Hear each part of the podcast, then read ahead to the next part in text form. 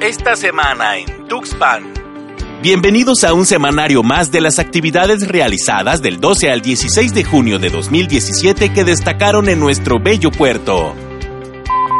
El ayuntamiento de Tuxpan entregó a cuatro escuelas del municipio apoyos para brindar mantenimiento a las instalaciones, además de recibir talleres y pláticas para inhibir el acoso y la violencia escolar.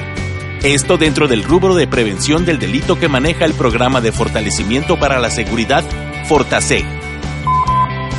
Con una inversión superior a un millón de pesos proveniente del Fondo Federal de Programas Regionales, fue inaugurada una cancha deportiva en la colonia Infonavit Canaco, esta es la primera de cinco obras que serán entregadas en próximas fechas y que beneficiarán a un gran número de familias tuxpeñas, además de fomentar la sana diversión y esparcimiento entre la población. Como parte de los festejos organizados por la Dirección Municipal de Ecología para conmemorar el Día Mundial del Medio Ambiente, se llevaron a cabo reforestaciones en dos puntos de la ciudad, la primera fue en la colonia Lomas de Jardines, donde se contó con el apoyo del Club Rotario Huasteco Tuxpan.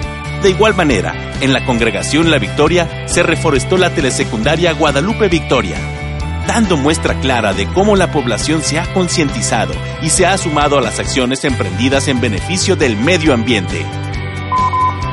El Ayuntamiento de Tuxpan sigue impulsando por medio de la Dirección de Turismo a que prestadores de servicios se enlisten en el Registro Nacional de Turismo para que puedan acceder a los programas y beneficios que otorga el gobierno federal.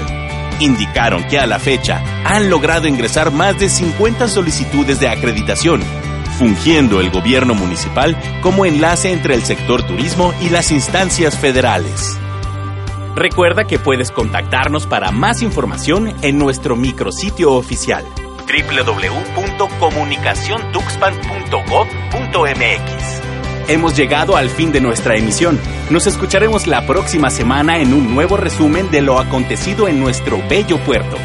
Porque todos somos Tuxpan. Estos programas son públicos, ajenos a cualquier partido político. Queda prohibido el uso para fines distintos a los establecidos en los programas.